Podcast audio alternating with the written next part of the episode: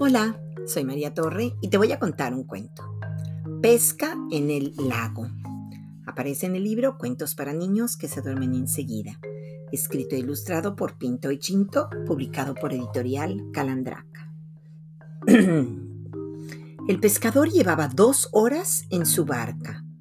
De repente, sintió un tirón en la caña.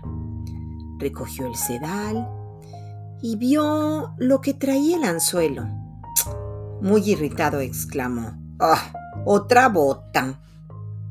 El pescador la desenganchó del anzuelo y la arrojó por la borda. Una vez más, y gracias a su excelente camuflaje, el pez bota se había salvado. Y, colorín colorado, este cuento se ha acabado.